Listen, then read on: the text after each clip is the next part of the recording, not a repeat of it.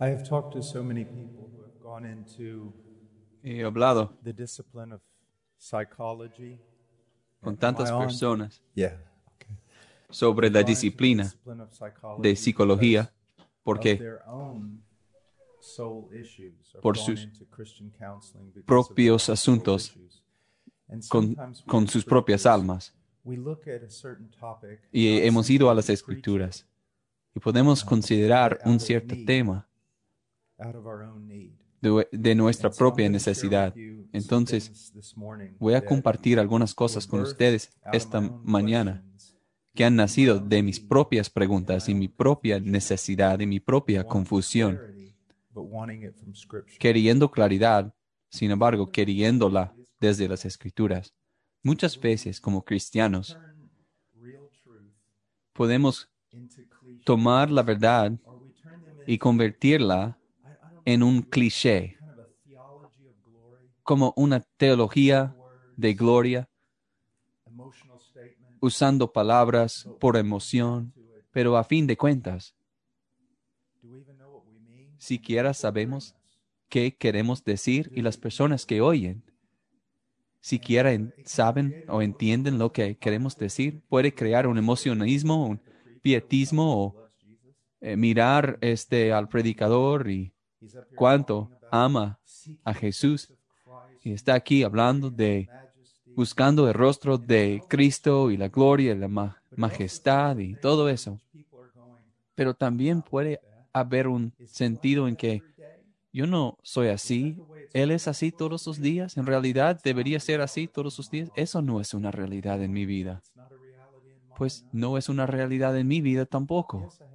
Sí, tengo momentos en la palabra hermosas y momentos en oración cuando parece que la presencia excepcional de Dios está ahí, pero también ah, tengo que pedirle perdón a mi esposa. A veces estoy cansado y todo eh, eh, por lo que pasas, al menos para mí, estoy ahí contigo, hermano. Estoy ahí contigo. Me identifico con tus luchas. Entonces dicen, confía en Dios, se dice. Pero, ¿qué quiere decir eso?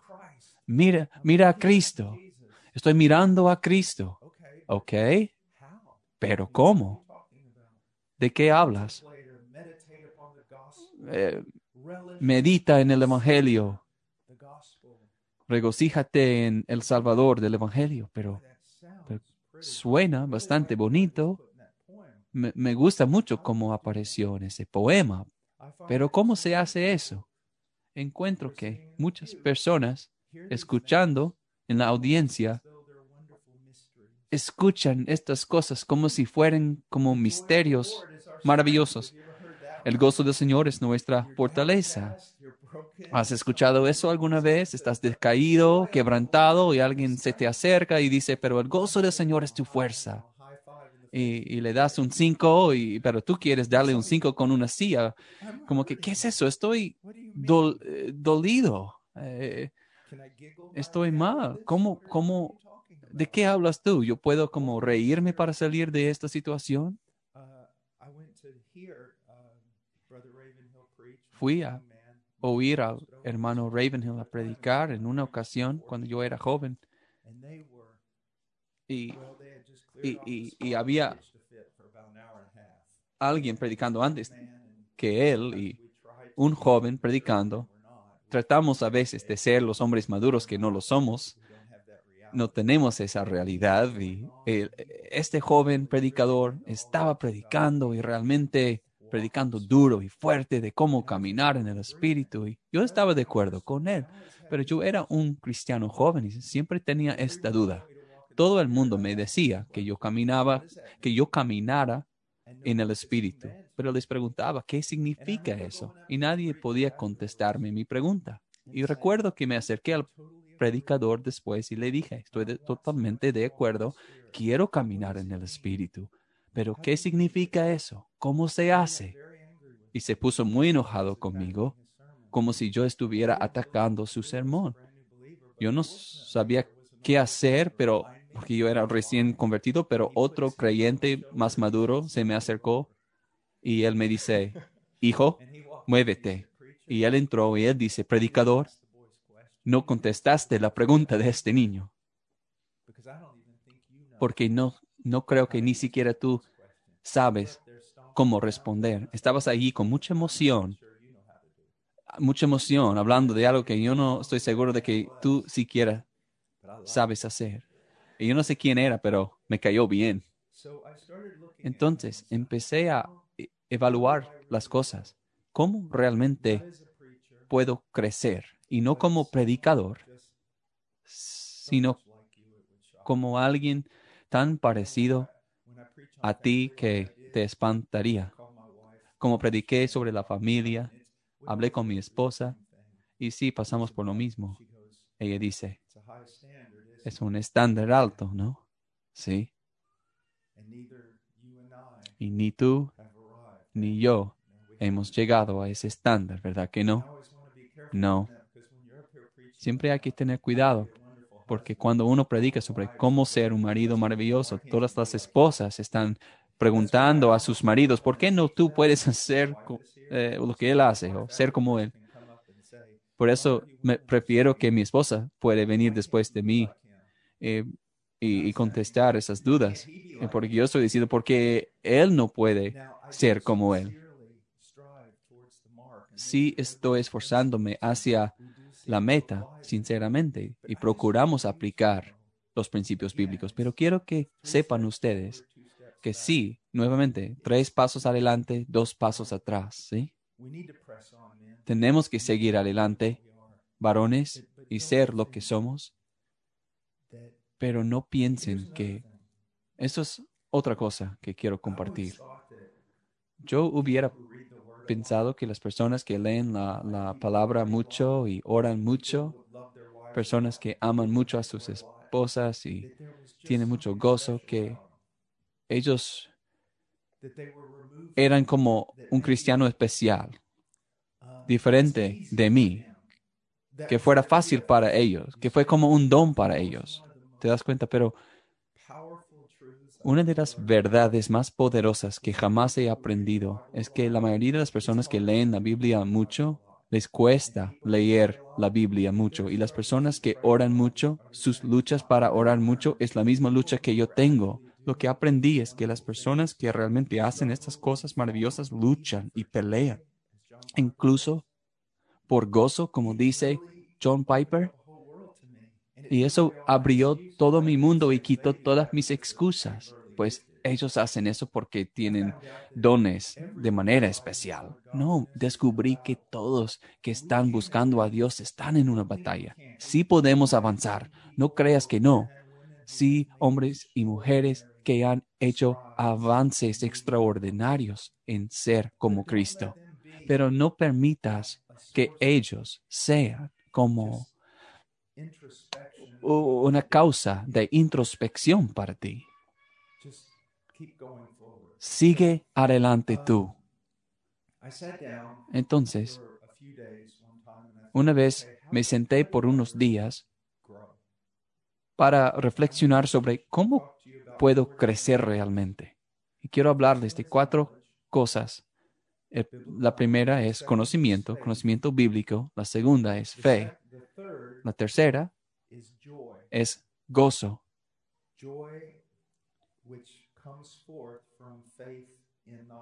Y en cuarto es, bueno, gozo que viene de fe y, y conocimiento y luego obediencia motivado por el gozo. Muchas personas dicen que no tienen gozo porque no han sido obedientes, pero yo estoy diciendo que no están poniendo en, poniendo en orden las cosas. Mi gozo no se basa en mi obediencia, sino en mi conocimiento de Dios. Si tú crees todo lo que Dios dice acerca de sí mismo y acerca de ti como su hijo, que es verdad, vas a tener gozo. Y el gozo es lo que te da la energía para obedecer. No es al revés. Así que vayamos, eh, saquen sus lápices y su papel o, o, o eh, pueden eh, escribir eso en, en, el frente de tu, de tu vecino. Pero bueno, primero el conocimiento. ¿Cuál es el conocimiento más importante? Así dice el Señor, que, eh, que no se jacte el hombre en su sabiduría, ni el rico en sus riquezas, sino que el que se jacta, se jacte en esto, que me entienda y me conozca, que yo soy el Señor y ejercito este bondad y misericordia y justicia en la tierra y me deleito en estas cosas. ¿Cuál es el conocimiento más grande que puedes poseer? Absolutamente. El conocimiento esencial es el carácter y los atributos de Dios. Quiero que sepas esto, especialmente ustedes damas. Ustedes no pueden pasar por alto este paso. Si mi querido amigo Paco de Perú, que sirvió conmigo por varios años, un hombre muy fiel, un amigo muy fiel, si entrara aquí y me dijera, dame las llaves a tu auto, le voy a dar las llaves. Pero dices, ¿por qué les diste las llaves a tu auto? No sabes qué va a hacer. No, no tengo que saber qué va a hacer porque lo conozco a él como persona. Las personas quieren tratar de decir que Dios es así. Eh, bueno, necesito saber qué está haciendo, especialmente en, en tiempo de pandemia, coronavirus. Necesito qué es lo que Dios está haciendo en esta situación. Pero Dios no obra de esa manera. Tú no tienes que saber qué está pasando si conoces a Él y quién es. Y si, conoces a Dios y quién es, que Él está en control y sabe exactamente lo que está haciendo y todo va a salir bien y para tu bien. Entonces si, empieza ahí. Si no conoces el carácter de Dios, si no puedes explicarme, y no con términos teológicos muy grandes, pero terminología eh, común y corriente de qué significa que Él es santo, que Él es amor, o qué significa que Él es justo o misericordioso. Entonces, si no tienes eso, no tienes ningún cimiento, nada de poder, no importa lo demás, e, e, el edificio se va a caer. So, por favor, tienes que entender esto. Si hay buenos libros de teología sistemática y otros lugares, pero la Biblia es esencial. Y, no tienes que entrar en libros sobre quién es Dios, y, pero eh, hay que llegar a conocer quién es Dios a través del estudio de las escrituras. Otro punto, ¿qué ha decretado Dios? Piensa en eso por un momento. ¿Sabes quién es? Su justicia, su santidad, su amor, su misericordia, su gracia, su benignidad, su hermosura, su omnipotencia, su soberanía. ¿Sabes algunas de esas cosas? ¿Sabes lo que Él ha decretado? ¿Tienes alguna idea de lo que Él ha decretado en cuanto a la creación y lo que Él va a hacer con la creación? ¿Cómo va a ser un nuevo cielo y nueva tierra? ¿Tienes alguna idea acerca de ti? Entonces, ¿cómo puedes tener gozo? No sabes a dónde vamos. No, sabes lo que va a suceder a ti.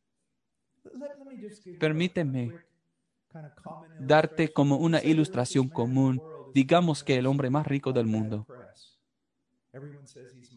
Todos dicen que él, pues, tienen una mala idea eh, de él. Él va a dar un ejemplo a todo el mundo de cuán generoso y cuán bondadoso es este hombre rico. Quiere demostrar cuán bondadoso y lleno de gracia es. So decide y busca alrededor y, te selecciona a ti y dice, yo voy a poner toda la riqueza de todo lo que soy y todas mis bondades y todo lo que yo he tenido y voy a darle a esta persona y a través del resto de su vida yo voy a aumentarlo y aumentarlo y voy a llamar la atención a todo el mundo para mirar a esta sola persona que será el ejemplo de mi bondad absoluta y generosidad. ¿No sería increíble? Pues si eso me pasara a mí, pues no lo voy a denegar. Pero Efesios básicamente está diciéndonos eso.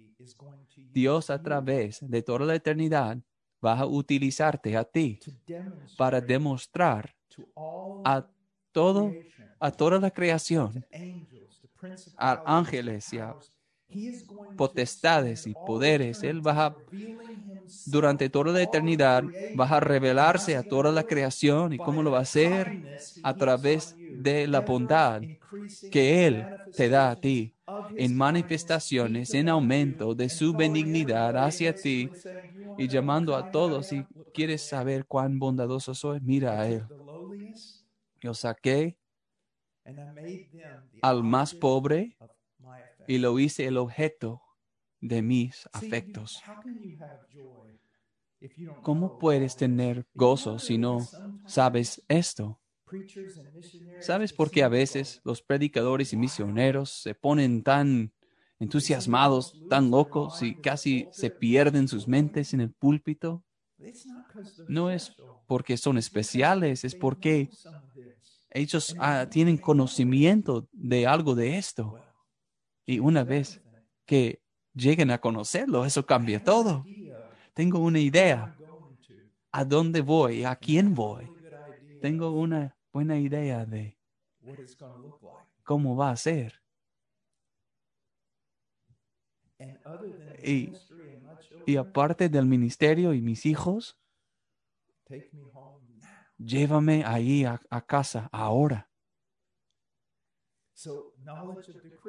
Entonces el conocimiento de los decretos, la creación también será libertada de su corrupción para la liberación de la gloria de los hijos de Dios. Increíble. Esto es lo que ha decretado Jeremías 29, 11, porque conozco los planes que tengo hacia ti, dice el Señor, planes para bienestar y no para calamidad, para darte un futuro y una esperanza.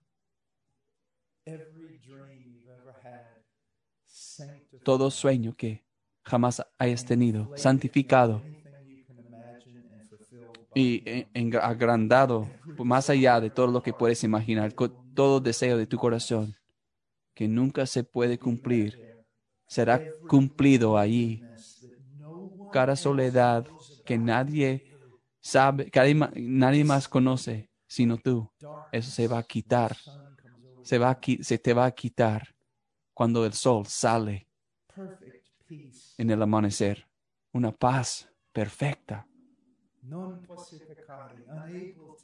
Sin poder pecar. Todo deseo cumplido. Porque todo deseo será puro. Si no tienes este conocimiento, ¿cómo puedes llegar al gozo que te da la energía? Mira lo que Dios ha hecho. Mira, Romanos 15.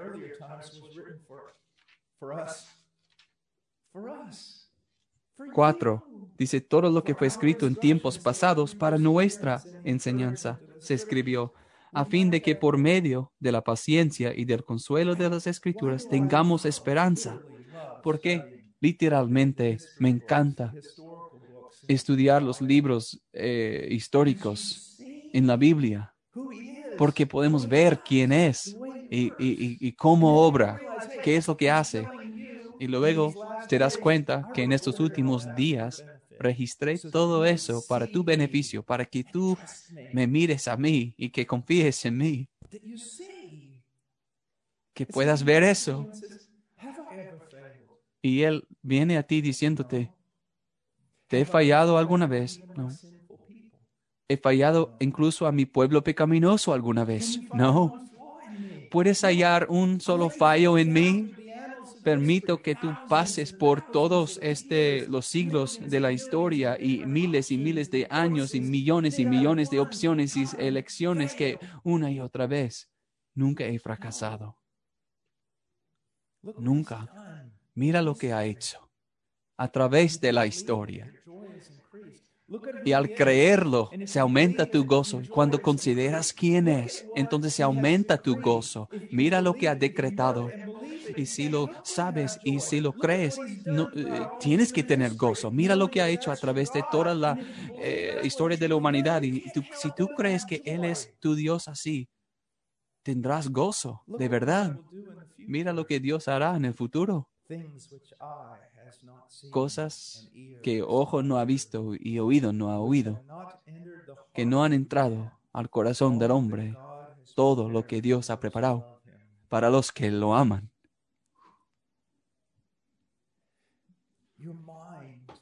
Tu mente, una, una de las lamentaciones del predicador es que no puede comprender ni una pizca de la parte más pequeña de la gloria que se contiene en este texto sobre el Evangelio y la gloria de Cristo. Y, luego sabe que no puede expresar.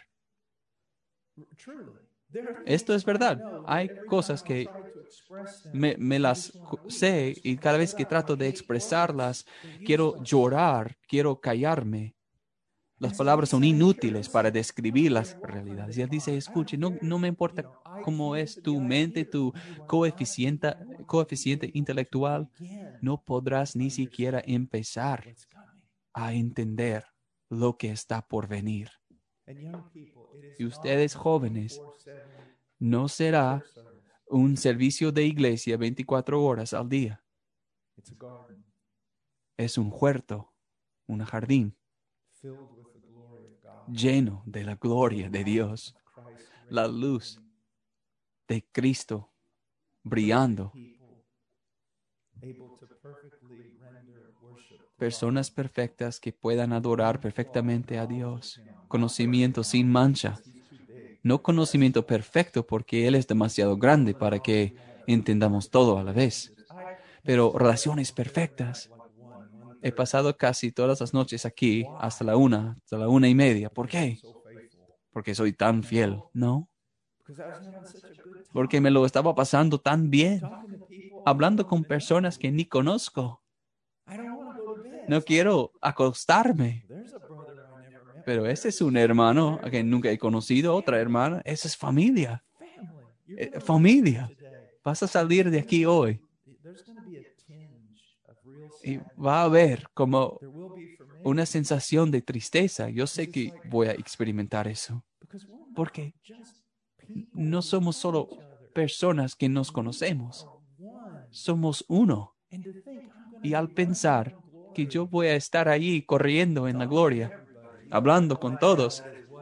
Y, si no saben ahora, eso sí es lo que estaré haciendo. Ah, Aquí viene el hermano Paul otra vez. Quizás no voy a ser tan hablador. Entonces. Quiero que consideres algo. Tú no puedes tener fe. Tú no puedes tener fe sin conocimiento, sin conocimiento bíblico. No puedes creer cuán maravilloso es tu Dios si no sabes qué ha dicho Él de sí mismo. No puedes creer el maravilloso futuro que ha sido decretado para ti a menos que eh, lo descubras desde las escrituras. No puedes creer el Evangelio a menos que se te revele el Evangelio a través de las escrituras. No puedes creer en cuanto al futuro si no sabes qué dicen las escrituras al respecto. Así que todo empieza con un entendimiento correcto en cuanto a esto, el conocimiento de Dios. Ahora, ustedes, predicadores, los que predican, no tengo tiempo para ir ahí, pero uno de mis capítulos favoritos es Job 28. Le llamo el estudio para el ministro. En lo que está describiendo es un minero que está dispuesto a excavar y profundizarse hasta lo más profundo y eh, salir de las demás personas para este ir y, y- y- y, eh, ir minando ahí en la mina, excavando todo el día. Él sabe que hay joyas ahí tan grandes y tan buenas. Y, y, y Job dice, ese es el estudio del predicador. Y una de las razones de la debilidad en la iglesia es la debilidad de la predicación, no en elocuencia, no en emoción, pero la debilidad de la predicación, porque el predicador ya no considera como el minero buscando joyas para sacar joyas para luego presentar estas joyas a la novia de Cristo. Ya no se considera como el que prepara comida como el buen mayordomo para darle de comer a la novia de Cristo. Nuestro trabajo es como aquel siervo que se fue a buscar una novia, el siervo de Abraham. Nuestro trabajo seguro que estaba trayendo de regreso esa novia para el hijo de Abraham. Hmm, me pregunto si tiene dientes. Ella está pensando, me imagino que si es guapo o no. Y quizás cada vez que veía una duda en su rostro y él sacaba otra bracelete eh, de oro, esto es de tu amado, prepárate. Este bracelete es nada comparado con el hombre que ahí está en ese campo acercándose a ti. No tengas miedo, no tengas miedo. El que da este regalo, mi amo, es mucho más grande que estos regalos que te doy. No tengas miedo, no vuelvas atrás. ¿Te das cuenta? Quiero hablar sobre la fe. Siempre he oído decir que la fe es como un brincar a la oscuridad o, eh, un, entrar a, la luz. Esto ese lenguaje es bueno, pero ¿qué significa? Hebreos Now, faith is 11.1. assurance of things hoped for, the conviction of things not seen. Entonces la fe es la garantía, la fe es, es la certeza de lo que se espera, la convicción de lo que no se ve. La fe es la certeza de lo que se espera. Toda mi vida he tenido ganas de poder volar sin la ayuda de una máquina. ¿Quién no querría eso? Eso sería muy chévere, ¿no? Poder volar. Siempre he tenido ganas de poder volar. ¿Y sabes qué? Tengo que decirles, me desperté con la esperanza o la seguridad de que, de que yo puedo. Estoy convenciéndome a mí mismo que yo voy a este, subirme al techo y luego salir. Esto es exactamente lo que está diciendo aquí. Espero volar. Realmente tengo la, la, la garantía, la, la seguridad de que voy a este, brincar de- del techo de, de ese edificio. Eso no me va a salir bien. Oh. Bueno, la convicción de lo que no se ve. Nunca he visto a un ser humano que puede volar, pero yo tengo la convicción esta mañana que pueden hacerlo. Entonces voy a subirme al techo y así un Peter Pan. Yo voy a este eh, saltar de, del techo. Pero ¿qué pasa? Estoy haciendo exactamente lo que está instruyendo este versículo, pero fuera de su contexto. ¿Te das cuenta? Hay dos formas de pecar. El pecado de incredulidad, y eso es en donde está la mayoría de nosotros, donde no creemos las promesas que aparecen, que se hallan. Y, y el otro pecado es pecado de presunción, cuando uno cree en promesas que no se encuentran ahí. Les pongo un ejemplo. Eh, un pastor, una dama en la iglesia abandonada por su esposo, terriblemente abandonada, tiene seis hijos y se siente eh, tan eh, destruida y olvidada y, y- y le ha tratado así y le, le ha abandonado y está quebrantada con sus hijos y, y- y- y ella siempre es una lucha cuando llega a la, a la iglesia el pastor le habla y le habla pero parece que ella sigue cada vez más peor en depresión. y un día aparece a la iglesia llena de gozo. El pastor le dice ¿y qué pasó? y ella dice anoche a friend of mine came over to the house and said that she una, una amiga mía me, me- me dice que eh, vio un, un sueño eh, de mi esposo en mi cocina lleno y, y- y- ahora me ha cambiado por este sueño y que él va a regresar. Tengo fe. ¿Pero esa es fe? No, no. Cambiemos la historia. Ella entra un domingo con gozo, llena de gozo y de paz. Y el pastor le dice? ¿qué está pasando? Y ella dice, Pastor, anoche estuve leyendo en la Biblia y,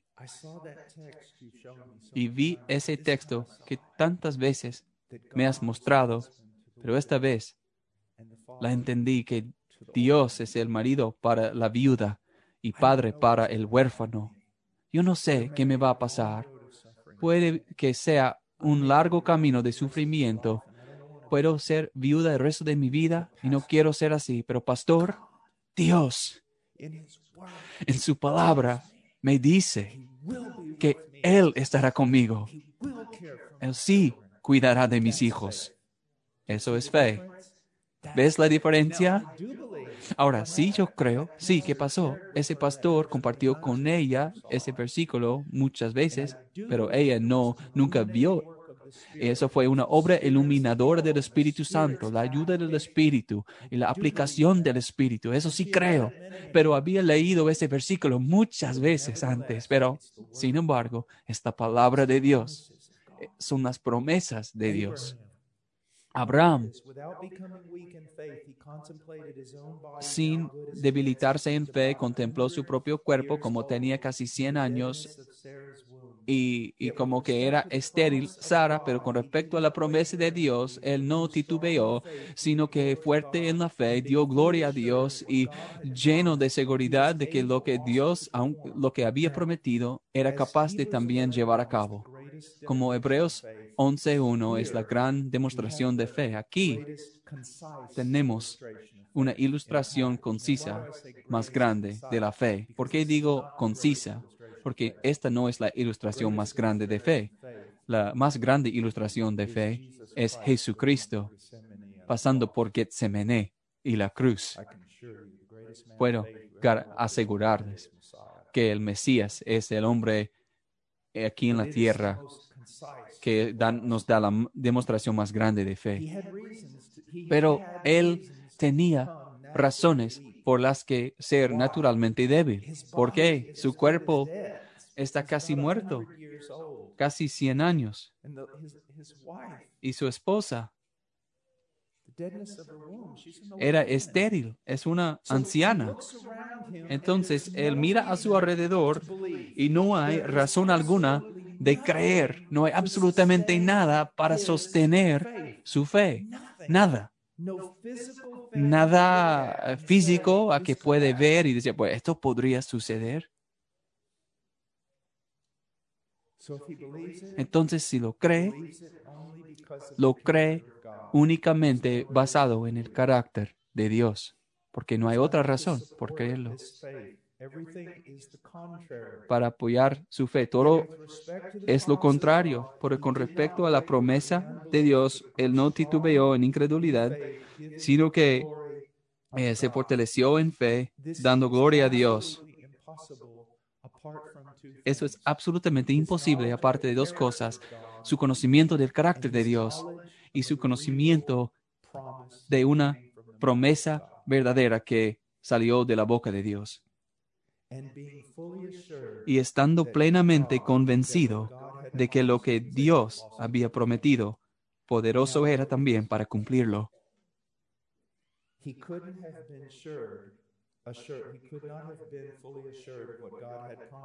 No pudo haber estado plenamente convencido de lo que Dios había prometido si no sabía lo que Dios había prometido.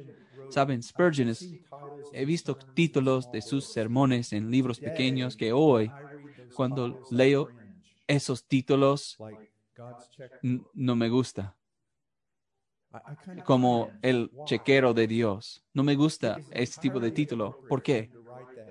Era enteramente apropiado para escribirle eso, pero ya que estamos rodeados por tantos predicadores de la prosperidad y los eh, predicadores de ayuda propia y utilizan títulos así, pues hemos llegado a tal punto en que no podemos utilizar lenguaje que pertenece a nosotros como hijos de Dios. Entonces, chequero de Dios, eso suena como, como si saliera de un evangelista de la televisión. Lo que Spurgeon está diciendo aquí es que hay promesas no meramente promesas en cuanto a la salvación o, ni siquiera eh, con, la santificación, sino promesas que tienen que ver con todo lo que puedan eh, ocurrir en, en situaciones y creyentes viviendo en pobreza. ¿Por qué? Porque no tienen fe, pero no es porque eh, tengan que eh, fortalecerse para tener más fe. El problema es que, por supuesto, no tienen fe porque ni siquiera saben qué es lo que Dios les ha prometido en esa situación específica.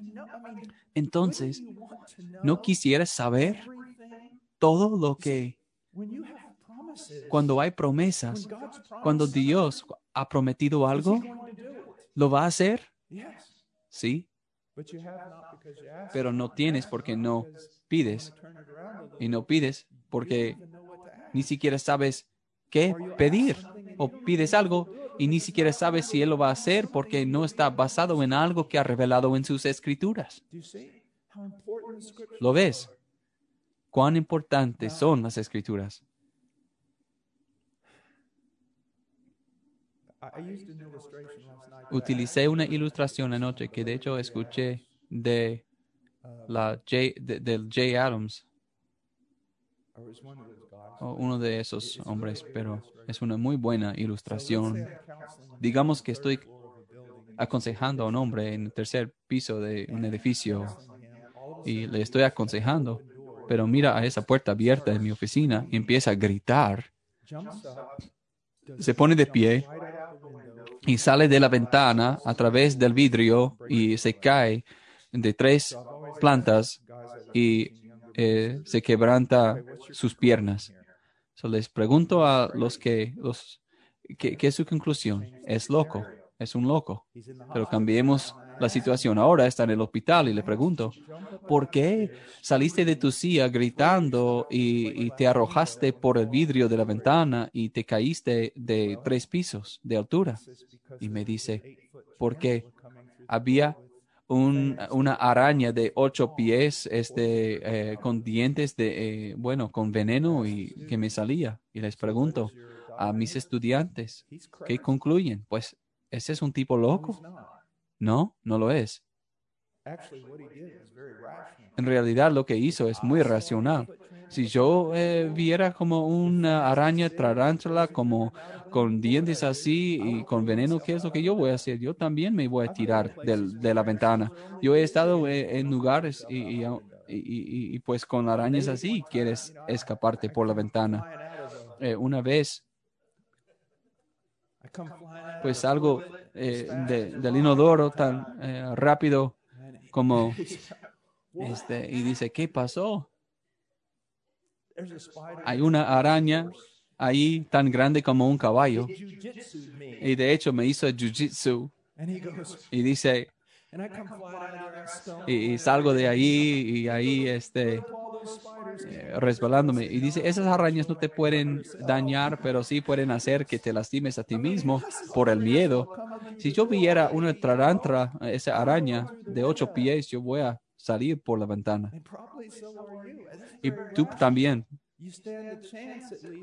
racional que este por lo menos de quebrantar algunos huesos, pero es todo. Eso fue racional. El problema es su perspectiva de la realidad. En eso estaba mal. No había una araña ahí. ¿Y qué tiene que ver esto con la fe y con todo lo que estás hablando? Todo. Tienes una perspectiva de realidad incorrecta. El hermano Michael anoche estuvo diciendo que no entiendes que realmente es todo por gracia. No entiendes que realmente ha logrado todo. Y no solo murió bajo la pena para este poner fin a ellos, pero vivió la vida perfecta para este vestirte en su justicia. Él logró todo. Pero no crees eso. Si tú crees que es 99% de Jesús y 1% tú, felicidades. Te vas a salir por la ventana. E- Eres igual que la persona que ve una araña. Tu perspectiva, tu percepción. Tienes una cosmovisión que no es verdad. Estás viviendo conforme a la realidad. Y la realidad es que en el momento que confías en Jesucristo, legalmente eres declarado justo delante de Dios. Y esta es la palabra que todos omiten y no deberían hacerlo debido al hecho de que ahora eres declarado como justo. Dios te trata como justo. Literalmente fue declarado Jesús injusto en la cruz y fue tratado así. Recibió la ira de Dios sobre él derramada, pero para ti ahora legalmente eres declarado justo y ahora Dios te trata como justo. No veo ninguna mancha en mi novia. Él es el que te está diciendo eh, eh, al, volver al punto de inicio, a- eh, que tienes que empezar desde cero, un solo pecado, pero no tienes uno. Pagó por todos. Tú no vas a ser más legalmente justo en el cielo que lo eres ahora mismo. Te das cuenta, pero si no tienes esa perspectiva de la realidad, empiezas a hacer locuras. ¿Te das cuenta? Es una ilustración tan buena.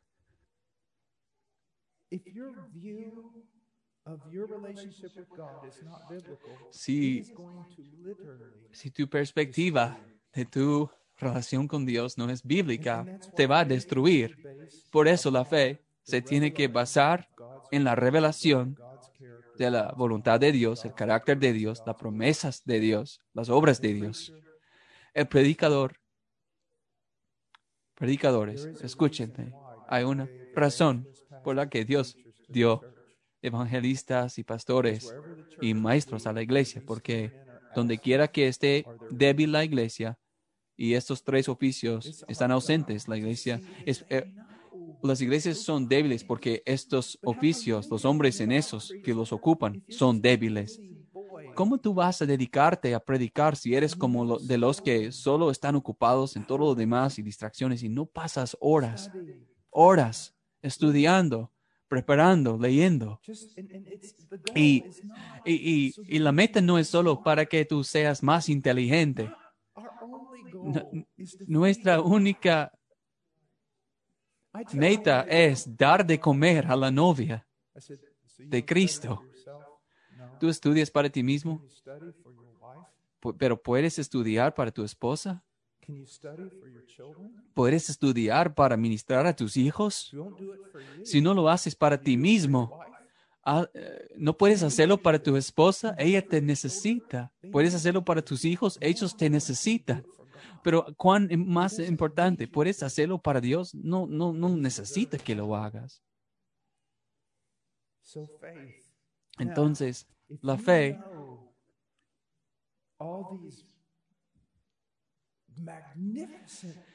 si te lo sabes, todas estas cosas cuán tan grandísimas sobre Dios y quién es y lo que ha hecho por ti y su disposición hacia ti y todo lo que ha planeado para ti y todo lo demás. Si realmente crees esto, lo siento, hermanos, no pueden eh, hacer nada salvo tener gozo. O sea, van a tener gozo.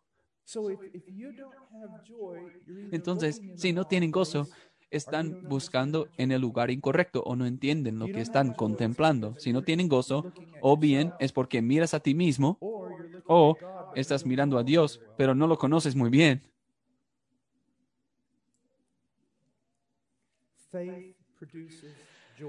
La fe produce gozo, seguridad, confianza, esperanza que lleva a regocijo de corazón.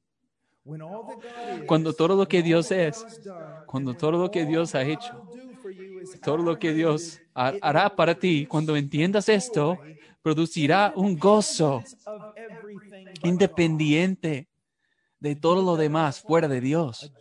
Un gozo que no se depende de nada salvo la revelación que Dios te ha dado en su palabra de sí mismo, de sus decretos, de su disposición hacia ti.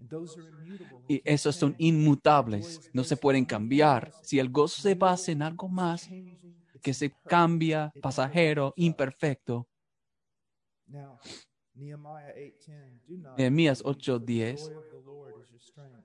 es el gozo del Señor, es tu fuerza, gozo que proviene de unión con Dios y fe en su persona, obras y promesas. Quiero enfatizar esto una y otra vez. Si nuestro gozo es el resultado de la fe y, y viene antes de la obediencia, ocurre antes de la obediencia, entonces el gozo no se basará en nuestro desempeño, sino en el desempeño de Dios. Mi gozo tiene que ser basado en el desempeño de Dios y no en mis obras, a menos que eres, si no es así, eres muy autojusto, tienes tu propia justicia, estás creyéndote justo tú mismo o estás juzgando el estándar por el que tu desempeño será juzgado. ¿Te das cuenta de eso? Es tan importante si nuestro gozo resulta de la fe y procede a la obediencia, entonces el gozo no se basará en nuestras obras, sino en la obra que, de Dios. Uh, um,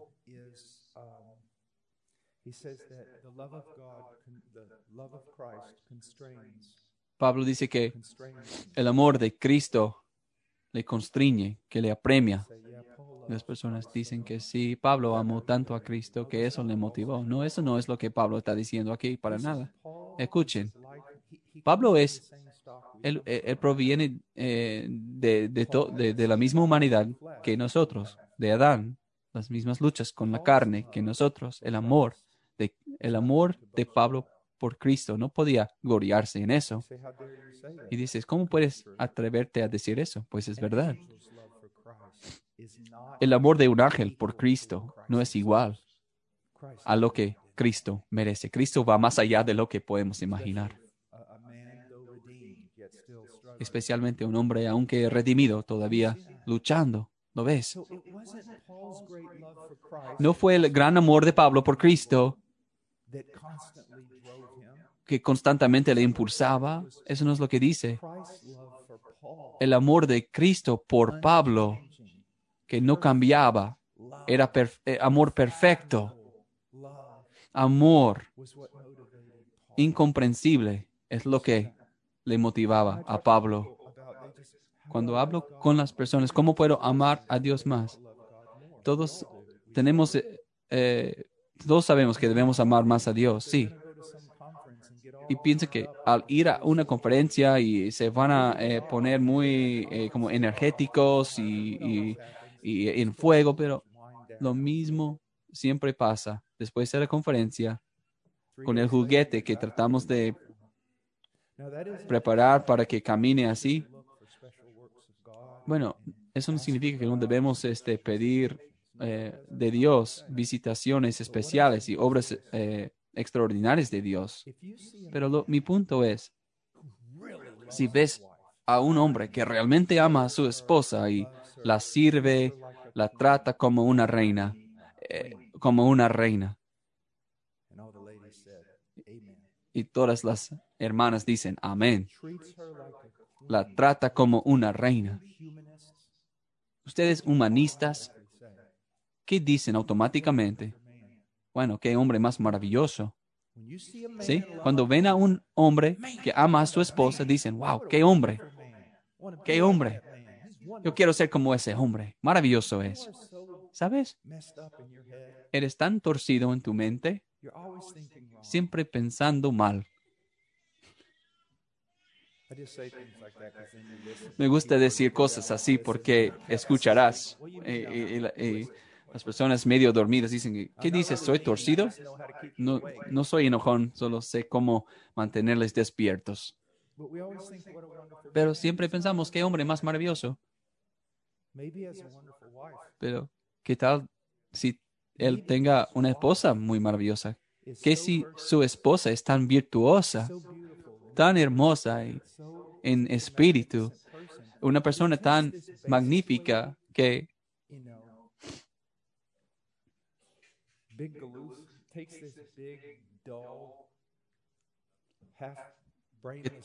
toma este hombre eh, terco y- y con, no con mucha pasión, And it, her beauty, I mean, in y la hermosura de ella, hermosura interna, su virtud, toma a este hombre y saca sus afectos.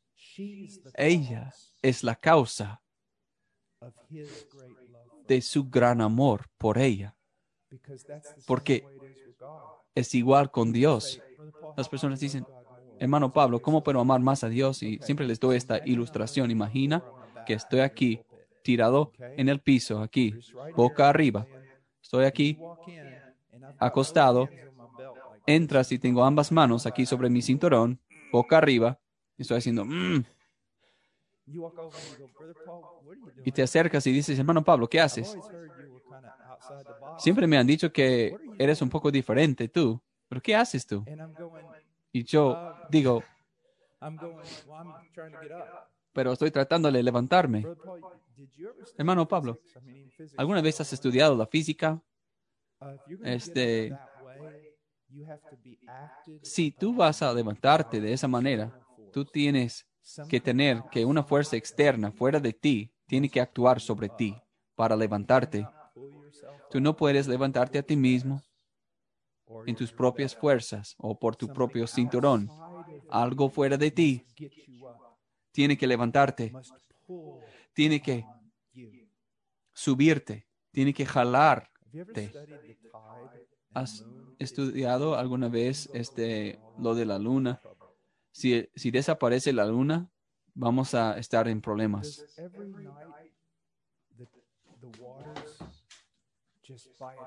Cada noche, con la mar- en cuanto a la marea, la corriente, ¿qué es lo que pasa con esas aguas?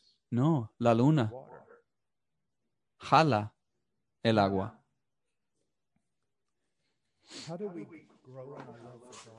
¿Cómo crecemos en nuestro amor por Dios? No debemos estar fijando nuestra mirada en eso. Crecemos en nuestro conocimiento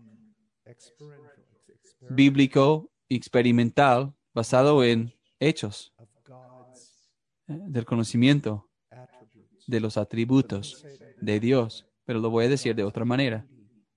En la hermosura, en la virtud de Dios. ¿Te das cuenta? Entre más que, si, si tu corazón está no regenerado, entre más que conozcas de Dios, más lo vas a odiar. Eso es un hecho. ¿Sí? Voy a ponerles otro hecho. Hecho 100% cierto. Si tu corazón está genuinamente regenerado, entre más que sepas de la virtud de Dios, su hermosura, su esplendor, su gloria, su disposición, la manifestación de su amor en el Evangelio, entre más que conozcas esas realidades, tu corazón, como el mar, será atraído a él. Pero si tú estás tratando de como este eh, encenderte a ti mismo o eh, animarte a ti mismo y estás mal, eh, no funciona así. Y tú sabes que no funciona. ¿Qué va a curar esto? No tú saliendo a leer Burkhoff. A mí me gusta Burkhoff, ¿sí? Pero no estamos hablando solamente de aprender cómo definir apropiadamente términos y memorizar atributos. No es eso. Estamos hablando de estudiar las escrituras y leer libros sobre los atributos de Dios. Ya ves, conocer a Dios no es menos de conocimientos basados en hechos. No es menos que eso, pero sí es más que eso. Es clamar, muéstrame, como aquella jovencita eh, que el pastor le muestra versículos, nada, nada, pero un día de repente sí, recibe. Esto es algo más, escúchenme, con cuidado. Voy a las reuniones de oraciones y las personas lamentan el hecho de que no tienen angustia. ¿Cómo lo digo? He escuchado esto. La, iglesia empezó agonizando en el aposento alto. Yo no los veo agonizando en el aposento alto. ¿Por qué estaban ag- agonizando? No hay nada por estar en agonía. Su pastor les dio promesas. Solo tenían que creer tranquilamente y gozosamente. Tengas, ten mucho cuidado. Estuve orando con un hermano de Líbano y eh, es un tipo muy evangelista, muy apasionado una vez. Estuvimos en su habitación de hotel una noche y el hermano de Líbano oró como había sufrido por Cristo y todo. Y pues oró. Y antes de eso, inmediatamente, anterior a eso, teníamos una plática muy eh, agradable. Y luego dice, oramos. Y oró una oración muy bonita. Y y el evangelista oró. Y de repente, oh Dios. Y empezó a ponerse en el piso. ¿Y, y qué pasó? ¿Qué está pasando? Y se puso loco y llorando y rascando esto. Y, y dije, ¿qué pasó? ¿Cómo voy a seguir a eso? ¿Y qué pasó a él? Y no supe qué hacer. Y, y- y era más joven. Y cuando terminó de orar, el otro hermano de Líbano le pegó y dice, nunca vuelvas a hacer eso. Y yo dije, sí, no, nu- nunca vuelvas a hacer eso, dije yo. Sí, lo que dijo él, yo no voy a hacer eso. Escúchame, amigo. Cuando canto un himno de la resurrección, que es de la tumba, resucitó, pero con este otro himno, así, hablando de cabeza sagrada, herida. Ese es mi Salvador. No es momento para aplaudir. Cuando oramos, hay momento para agonía, pero veo tantas personas que cuando entran en modo de orar es como que se tienen que angustiar. Piensa en esto, especialmente ustedes jóvenes. ¿Qué pasa si cada vez eh, que mi hija, mi hija de cinco años, cada vez que tuviera hambre, se acerca y dice, Padre, Padre, tengo tanta hambre y yo sé que yo no soy digno de comer en la mesa, pero, pero eso es lo que haces tú. Yo he visto que tú lo haces aquí este fin de semana. quise destacar mi punto. ¿En serio? Lord, Señor, I'm hungry again. tengo hambre. Otra vez. Has sido fiel, But I'm just going to lift this up to you. I'm, pero voy a presentar esta petición otra vez. Señor, tengo hambre otra vez. Mi oración favorita es, doy entrada a mi mundo secreto. Yo soy un hombre muy miedoso y hay muchas cosas, me dan miedo en Heart Cry y mucho que tenemos que hacer. ¿Y ¿Saben cuál es? Mi arma más poderosa. Me salgo de la cama en medio de la noche, en en la medianoche. Hay una ventana en nuestra cabina. Vivimos en una cabina antigua. Me pongo de rodillas, miro por esa ventana y digo,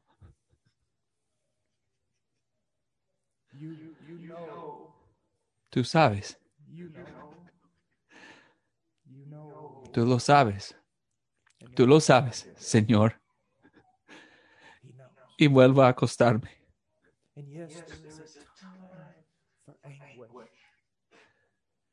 Sí, hay momento para, para angustiarnos, sí, pero estamos hablando de un Padre que te ha dado todas las cosas. Hay yo que entre más tiempo paso, más viejo me pongo. Solo me, me pongo delante de Él, estoy contento. Que abre esta puerta, voy a entrar por ella. Nunca seré igual, Padre. so. Eh, eh, Él es tan bueno.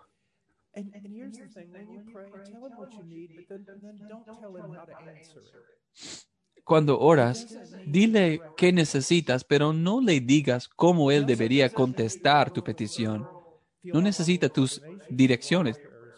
Tampoco necesita como una explicación teológica expansa de por qué es correcta tu petición. Ni siquiera necesitas saber todos los detalles de tu petición porque las conoce mejor que tú, incluso mejor que tú las conocías hace como más de un gazillion años atrás. Si digo en la eternidad, todos los niñitos no entienden, pero entienden lo que es gazillion, mil millones. Entonces, creer sus promesas sobre paz y, y amor, no siempre, pero ¿sabes eh, lo que Dios hará? You say, "No, no, no, no, just Si tú dices, si dices que este predicador se extiende mucho, so I'm doing pretty well." pero este, eh, recuerden que el médico dijo a mi esposa después de mi infarto que debería estar como en una institución y nunca iba a recuperarme, así que me va bien. Verse 10. This is out in the servant song. So, Isaías, ay, no escuché el capítulo que dijo. ¿Quién de ustedes temen al Señor y que escuchan la voz de su siervo, That obeys the voice of his servant. Que temen al Señor y obedecen la voz de su siervo, obedecer a su hijo, que dijo, levántate y vive, que camina en tinieblas y no tiene luz. Michael estaba diciendo, estamos en Isaías 50, verso 10. what God, El cristiano anda en la revelación de Dios, en la pureza de Dios. So, so what is he saying? ¿Qué está diciendo? Está hablando de creyentes cuando Dios, en su gracia, ¿recuerdan? Como Abraham no tenía nada a qué mirar para sostenerle en cuanto a su fe, excepto la promesa y el carácter de Dios. Eso es lo que Dios va a usar. Creyente, quiero sentir algo, quiero sentir algo, quiero ver algo. Y hay momentos en que sí, cosas así, eh. Una sensación de la presencia de Dios sí son apropiadas y necesarias. Pero cuando realmente empiezas a, entra- eh, cuando estamos entrando como a las clases más difíciles de enseñanzas, a veces Dios te va a dejar en momentos en toda oscuridad, con nada en absoluto para sostener tu esperanza o sostener tu fe, excepto tu conocimiento de su carácter. Y si Dios te promete, si, si, si Dios prometió agarrar la mano y sostener la mano de su Hijo en la tierra, Él promete agarrar la mano y sostener a sus discípulos.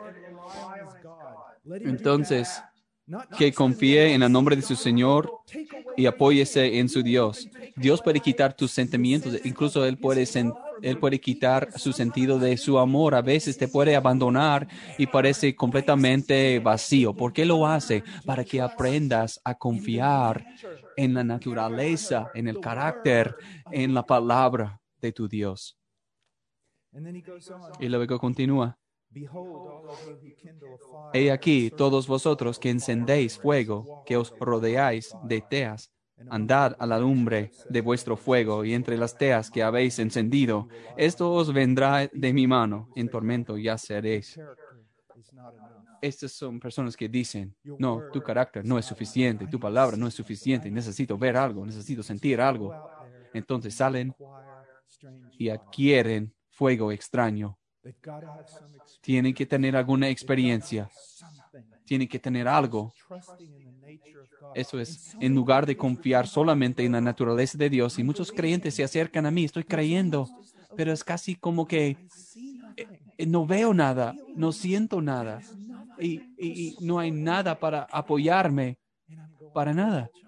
Y le digo, oh hijo, oh niño. Y sin embargo, te encuentras creyendo y sin embargo. Te encuentras moviéndote hacia adelante. O le digo, bueno, está bien, parece sin esperanza. bebías alcohol y ibas a fiestas antes de tu eh, salvación, antes de tu conversión, ¿vas a regresar a eso? No puedo, no quiero hacer eso, no, no puedo volver a la, a- a la vida del mundo. No, hazlo. Eh, sal con esos amigos del mundo. No puedo hacer eso. ¿Por qué? ¿Por qué? Hmm. Por mi, porque mi Dios, parece que Dios está haciéndote un espectáculo en este momento. Y Él está muy contento porque te ha abandonado con nada. y ha sacado todo en absoluto de ti y al mismo tiempo en el cielo se está jactando de ti. Mira a mi siervo. Que anda en tinieblas y no tiene luz, pero aún así confía en mi nombre. ¿Te das cuenta? Muchos de ustedes pueden identificarse con eso. Lo que yo pensé que era un desierto por mi pecado, en realidad es Dios recibiendo mayor gloria de lo que hubiera recibido si yo tuviera tantas cosas a mi alrededor apoyando a mi fe. ¿Te das cuenta?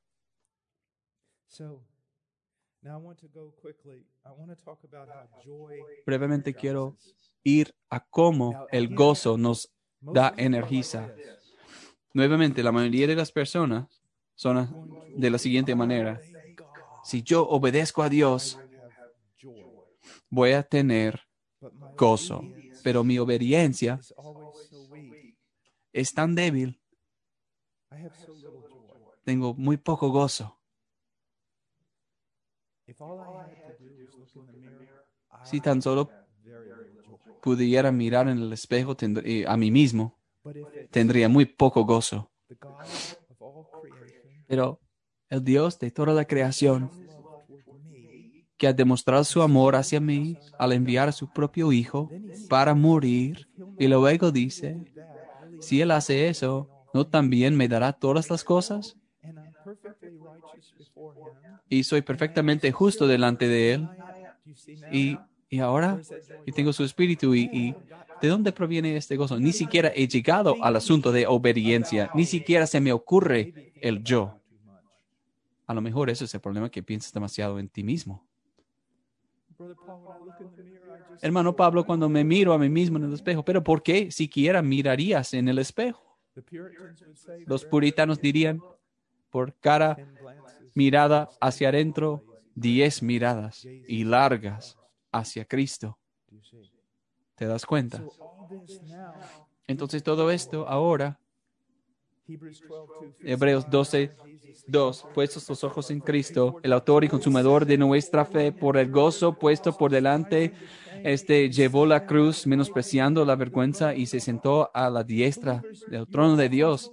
Creyentes que a menudo se les dice que tienes que andar el camino del Calvario. Es verdad, pero Calvario no es el fin.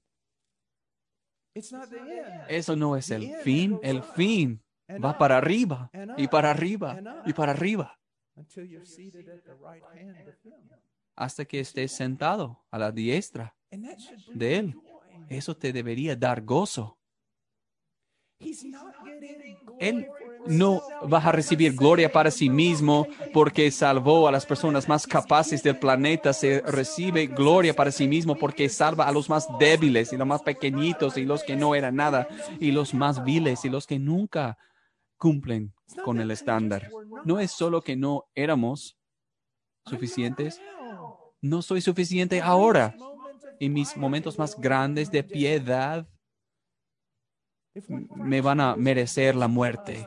Si un solo ah, parte de esto tuviera que ver conmigo, no, eso tiene todo que ver con Cristo y su obra lograda, completada. Es algo que Él logró. Por lo tanto, teniendo "Joy gozo, is invigorating." Biblical escribe un autor, el gozo bíblico es algo. Eh, es algo que da energía, no es algo que te hace escaparte. Podemos entrar a la batalla y, que vamos a salir. Podemos entrar a, la ciudad más oscura, sabiendo que esto, o, o entrar a la prueba más oscura, sabiendo que eso también es pasajera. Si eres un predicador, un pastor o expositor, compra todo de Charles Simeon, todos sus comentarios sobre la Biblia. Es uno de los recursos más ricos. Leo Simeon casi tanto como Spurgeon. Dice que el gozo dispone a uno para acción. y puede para este animar y alentar al alma. Pero no me conoces, tengo, tengo razón por estar decaído. No. Tengo razón por ser angustiado y deprimido y decaído a mirarme a mí mismo. Pero ¿dónde debo, debo mirar? ¿A quién debo mirar? Mirar a Dios, a Cristo y su obra completada. El miedo y la angustia deprime al alma, entumecen todas nuestras facultades y, y nos desaniman, nos eh, paralizan para extender ayuda y alivio a otros. Nos exponen, eh, nos detienen de nuestros deberes necesarios. No podemos hablar o hacer nada eh, que da placer. Al contrario, una disposición gozosa es lo que llena el alma. David sabe muy bien, sabía muy bien. Y la resolución que voy a, a- de David en Salmo 119, voy a caminar por tus cam- por- voy a caminar por tus mandamientos a medida que agrandes mi corazón. Aquí el hermano está hablando de alguien más, ha hecho una, un documental o una película contra Paul. Y en ese momento, pues, me paro, dejo de pensar en misiones, me siento mal, tengo que entrar a mi oficina para orar y, y- dejar lo que estaba haciendo, mis trabajos, y luego salen y dicen, hey Paul, ¿qué pasa? ¿De qué estabas hablando? ¿Sabes? Eso de que pasó hace 20 años. ¿O son nada nuevo pasó? Ah, oh, bueno, entonces hablemos sobre las misiones. Ya ves, te identificas con eso. Sí, las noticias pudo haber cambiado, pero mi Dios no ha cambiado. ¿Por qué soy tan débil? ¿Te das cuenta? ¿Y, y cuántas veces estamos ahí con miedo de algo que ni siquiera existe? Como de una iglesia eh, odiosa muchas veces. Sigue escribiendo que el gozo califica para sufrir. Cuando el espíritu está oprimido, la prueba más pequeña se vuelve en una carga. Y en esas temporadas tendemos a murmurar eh, contra Dios y contra nuestro prójimo. Consideramos nuestras pruebas como los efectos, escuchen, consideramos nuestras pruebas como efectos de ira divina. O pasamos por alto a Dios y, y- y, eh, sacamos nuestra indignación, pero cuando el alma está lleno de gozo, las pruebas parecen livianas y cuán poco Pablo y Silas eh, eh, consideraban estar echados presos y, y poner su vida por Cristo. Y esto va acorde con la experiencia de cada uno de los cristianos verdaderos. Y hermanos, permítame decir esto, si hay una área donde personas muy serias sobre el Señor a veces fallan, yo sé que yo también fallo. Fallo en esto con mis hijos, con mi esposa, fallo en esto con mis hermanos y eso en, en animar, en dar ánimo y consolación. ¿Cuántas veces aparece esa palabra? Animar, consolar, eh, infundir esperanza y ánimo. ¿Cuántas veces?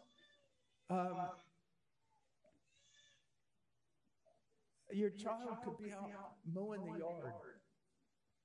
Tu hijo puede estar en la yarda cortando el pasto y tiene 17 años y ahí está en la yarda este, cortando el pasto. ¿Y, qué de eso? Él está eh, cortando eh, el pasto así, obedeciendo. Pero Pablo, pero él puede empujar esa máquina más fuerte que su papá. Y salgo y le paro y le digo, estoy a punto de llorar. Eres asombroso. Gracias.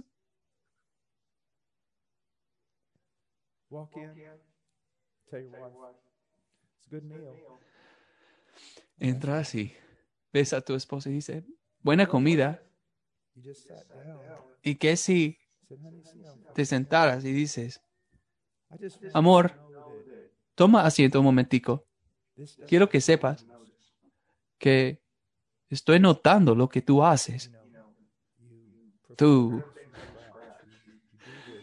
preparas las cosas de la nada y siempre haces muy bien todo esto y, yo noto esto y quiero animarte con eso. So, el ánimo, animar uno al otro, animar, án- ánimo.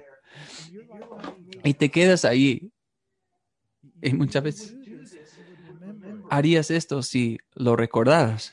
¿Sí? Eh, di, verdad, di sí, di sí. Quieres decir sí ahora, porque tu esposa te está mirando. Quizás deberías, no sé, pintarle en, en la pared ahí de tu trabajo o algo para recordarte. Pero en toda la vida cristiana necesitamos ánimos. Escuché un testimonio anoche de una hermana de India. Eh, son las 11, tengo mucho sueño. Estamos ahí 40 minutos y Y fue lo más alentador que he escuchado, creo. Todo lo que compartió conmigo, de lo que Dios ha hecho en su vida. Y me quedé pensando, wow, va a estar bien. Dios hizo eso con ella. Wow, Dios está vivo. Sí, Dios está vivo. Tú no puedes menospreciar eso. Eso es asombroso. ¿Te das cuenta? Eso es lo que le, le dije a Mac, 14 hours a day, que aunque yo and I'm probably on hour 14 this morning. eh, de predicar 14 horas al día, yo le dije, uno de los aspectos más asombrosos de la conferencia es el tiempo que ustedes sabiamente han permitido a las personas para estar juntos. Es hermoso. talk and talk and talk and talk. Puedo hablar y hablar y hablar. He hablado y he hablado con tantas personas. He escuchado tantos testimonios y historias. Bueno, la obediencia se basa en la fe. Quiero que vean esto. Muchas veces las palabras se utilizan de manera intercambiable de alguna manera. ¿Qué quiero decir? No mires obedecer, quiero hacerlo, o desobedecer porque no quiero hacerlo. Look at something else here. M- Mira a algo más. Y, siempre digo esto a mis hijos. ¿Quién te ama más que tú amas a ti mismo? Dios. ¿Quién es más sabio que tú? Dios. Entonces, ¿por qué obedecemos a sus mandamientos? Porque Dios. Nos ama a nosotros más que amamos a nosotros mismos. Y Él es más sabio que nosotros somos. Él quiere lo mejor para nosotros que nosotros queremos para nosotros mismos. Quiere más para nosotros. Nos ha mostrado la manera de hacerlo cuando no sabemos qué hacer. Eso es lo que la obediencia nace de fe.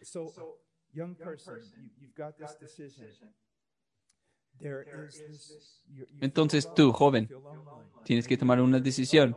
Te sientes solo, no sé, mucha soledad, soledad y, y eres soltero y quieras casarte. Alguien viene a tu vida, guapo, muy bonita, are not spiritual, not, not, no cristiano, not mature. o no espiritual, o no maduro en la fe. Now you've got to make Y a ahora decision. tienes que tomar una decisión. Really want Tú realmente quieres estar en una relación. Realmente lo quieres. Y, y- y está bien, no- no, hay problema con eso. Pero ahora. Dios me indica que yo haga algo más. Dios no está diciendo que no puedes estar con esta persona. Lo que está diciendo es que no puedes estar con esta persona ahora. Puede ser que no puedas estar con esta persona nunca. Pero tú tienes que quedarte y pensar, bueno, Dios me está diciendo que no. ¿Me ama Dios? ¿O solo está tratando de, o quizás? Dios me ama o no? Sí, me ama más de jamás puedo imaginar. Él me ama más que yo me amo a mí mismo. Sí. Él te ama más que tú te amas a ti mismo, de la manera pura y correcta, porque nosotros no nos amamos correctamente. Nos ama. ¿Es más inteligente que yo? Sí. Es más listo que yo. Él sabe lo mejor para mí cuando a veces yo no sé cuál es mejor para mí. Mira, tú no sabes lo que es mejor para ti. Yo sé lo que es mejor para ti. Mi esposa me dice eso. Y, y sí, eh, muchas veces sí sabe lo que es mejor para mí. Sí, y, y- y en cuanto a, a comer brócoli, ella sabe eh, lo que es mejor para mí. Eh, además de esa ilustración, Dios sí sabe lo mejor para mí. Entonces Dios me dice no, es porque me ama más de lo que jamás pudiera saber Y él tiene razón en cuanto a esto. Esto me va a llevar a algo perjudicial para mí y no sería bueno para mí. ¿Te das cuenta? Ahora todo cambia si lo ves de, eh, de esa perspectiva. Cuando el hermano Santiago habla de tentación, probablemente Santiago capítulo 1 es muy importante. Y luego dicen, Santiago, vamos a ir a Santiago. Vayamos a Santiago 1, with obedience. algo que nos va a ayudar mucho con la obediencia.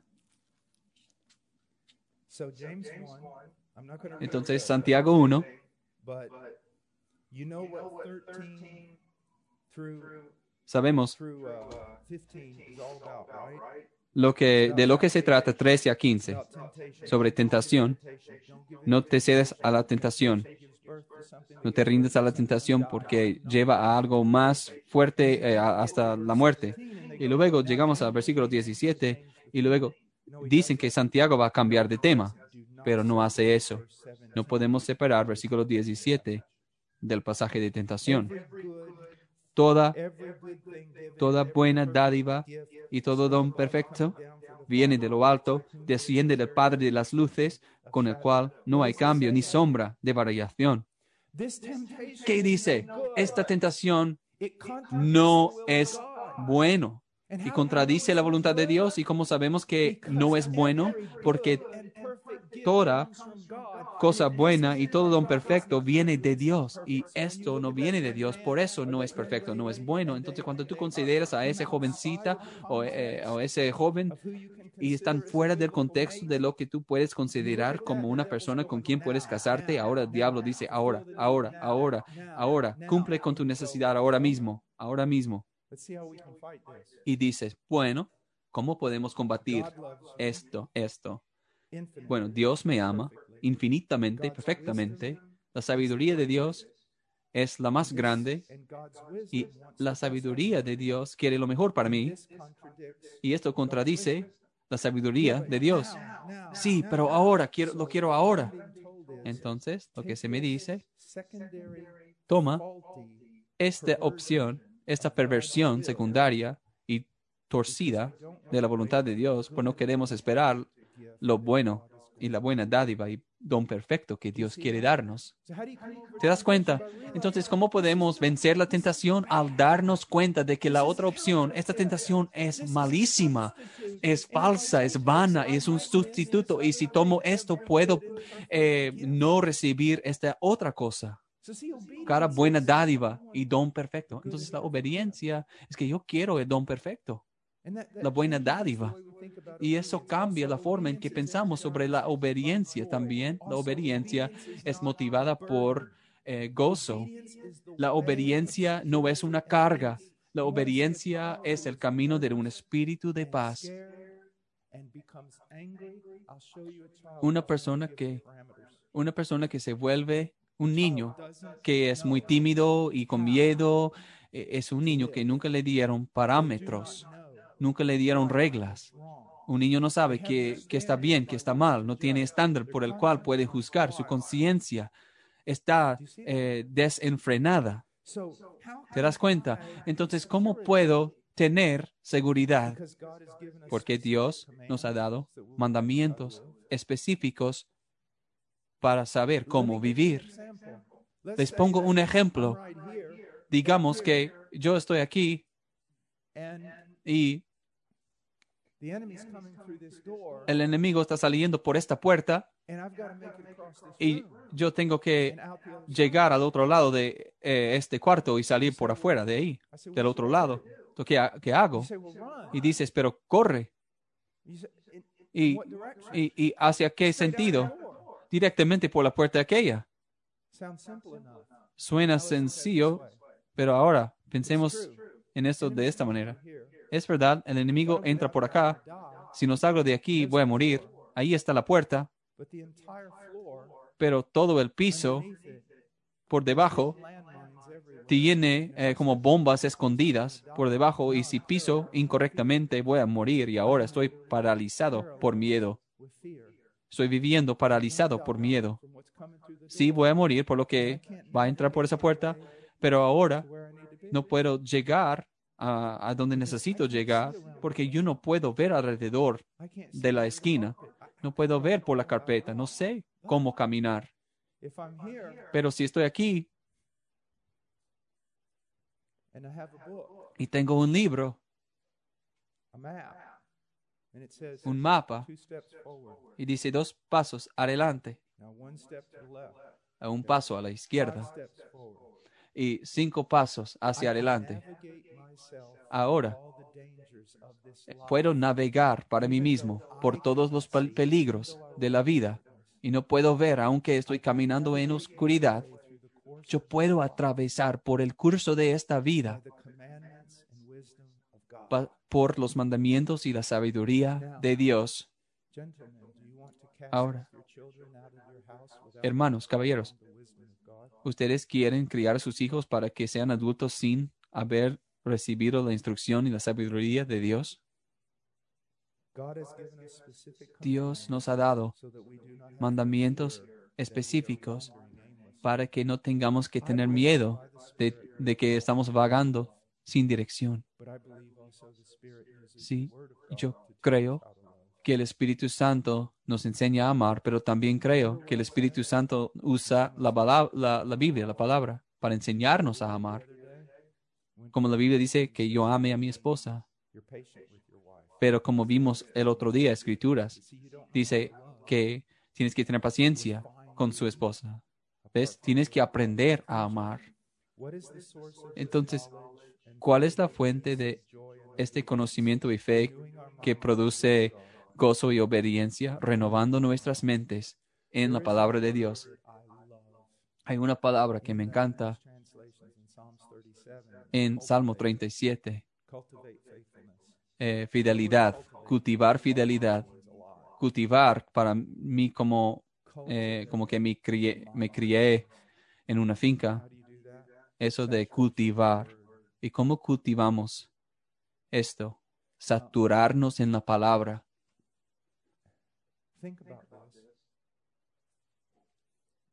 Piensen en esto.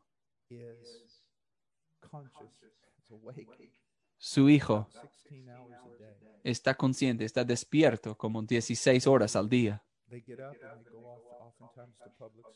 Entonces se despiertan, se levantan, salen mm, muchas veces a escuelas públicas. Entonces por ocho horas, cinco días a la semana, reciben doctrinas que se oponen totalmente a tu fe.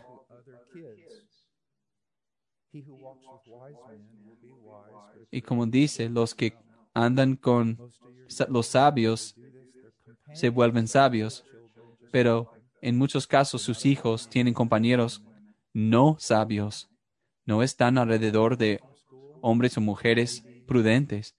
Regresan de la escuela, ven un poco ah, de DVDs o digamos que regresan a casa, ven la televisión, internet, videojuegos y se acuestan.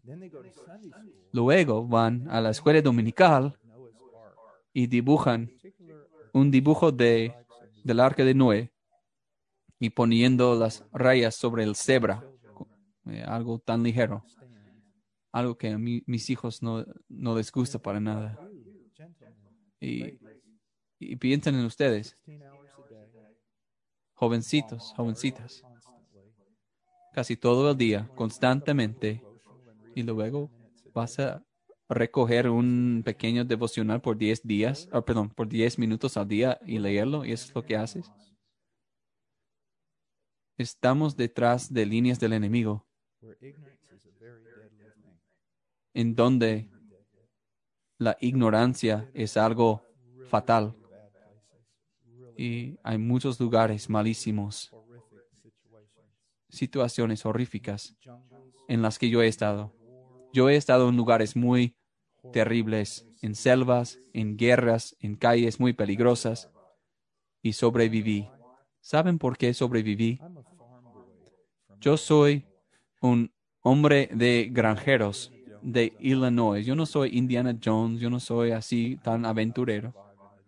Yo no sé cómo sobrevivir en el selva, en la selva, pero sobreviví. ¿Saben por qué? Porque me sometí a aquellos que sí saben cómo sobrevivir en la selva. Con esas eh, la gente indígena allí, agua una de esa tribu, yo hice todo lo que me decían. Si me decían que yo me sentara de cierta manera, lo hacía. Allí en Lima, con un amigo Rogelio Acea o Carlos Santesana en las calles de Lima toda su vida eran hombres así que todavía conocidos por las pandillas. Si yo entrara en esa en ese barrio yo solo Muerto estoy, pero puedo entrar ahí todo el día, todo el tiempo. ¿Por qué? Porque estuve acompañados por ellos. Ahora quiero cambiar de tema un mo- momentico para tomar esto y aplicarlo a ustedes.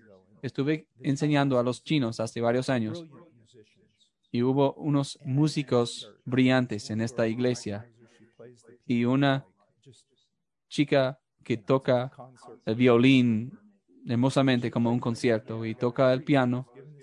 Y mientras estuve dando esta ilustración les, di- les dije, ahora voy a compartir lo que estoy diciendo.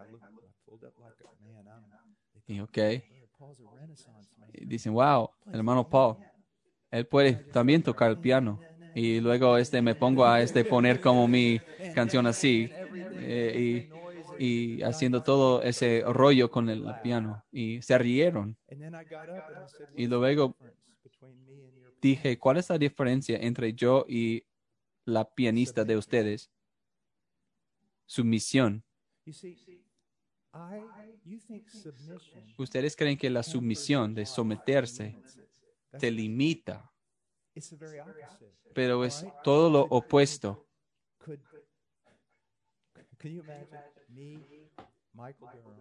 Pueden imaginarse, yo y Michael Durham y Mac Tomlinson, si fuéramos al centro de Amazonia, y, y- y Michael con su traje y corbata inclusive, ¿cuánto tiempo vamos a durar ahí?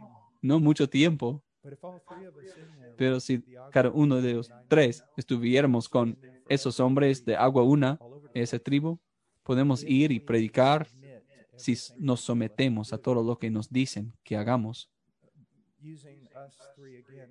utilizando a nosotros tres otra vez. Pues nosotros no nos aparecemos como los gangsters, ¿no? Entrando a los barrios de Lima, donde hay pandillas, No, no, just not going to go well. no nos va a ir bien. We're there with Rogelio Acea and Carlos. Pero si estamos acompañados por esos otros hermanos, estamos bien, estamos bien. ¿Por qué? Porque esos hombres saben exactamente lo que están haciendo, pero tenemos que someternos a ellos. Esa mujer podría eh, tocar con el piano con tanta libertad. Yo no tuve esa libertad. Yo no tuve libertad para nada. Ella tenía libertad para hacer lo que quería y yo no tenía libertad para tocar el piano. ¿Por qué? Porque no me lo sabía las reglas del piano.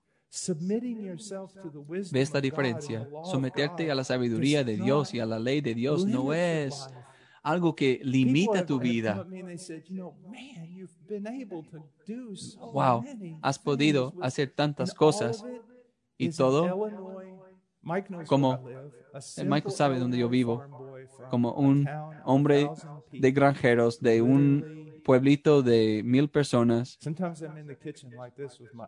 A veces Estoy en la cocina y tengo mi bata y, y me olvido por qué estoy ahí, especialmente después de mi infarto. Y mi esposa está ahí "Hey, y dice- you found Nemo yet?" Oye, Dory, ¿ya encontraste a Nemo? No, No, tengo ninguna esperanza. Pero tantas cosas, incluso las cosas que me las sé, muchas de las cosas que me las sé,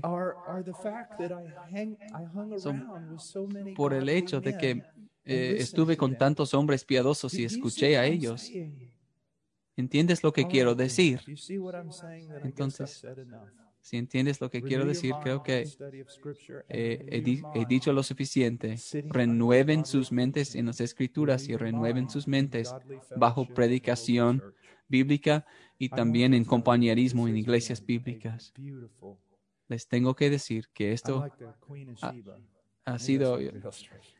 Yo soy... Eso ha sido para mí un tiempo hermoso. Pues soy como la reina de Shiva. Bueno, eso no es una buena ilustración cuando dijo la mitad, nunca se me había dicho, siempre me habían dicho que esto es un lugar muy bueno, esta conferencia. Pero realmente ha sido así para mí. Físicamente estoy cansado, pero muy lleno. Dios les bendiga.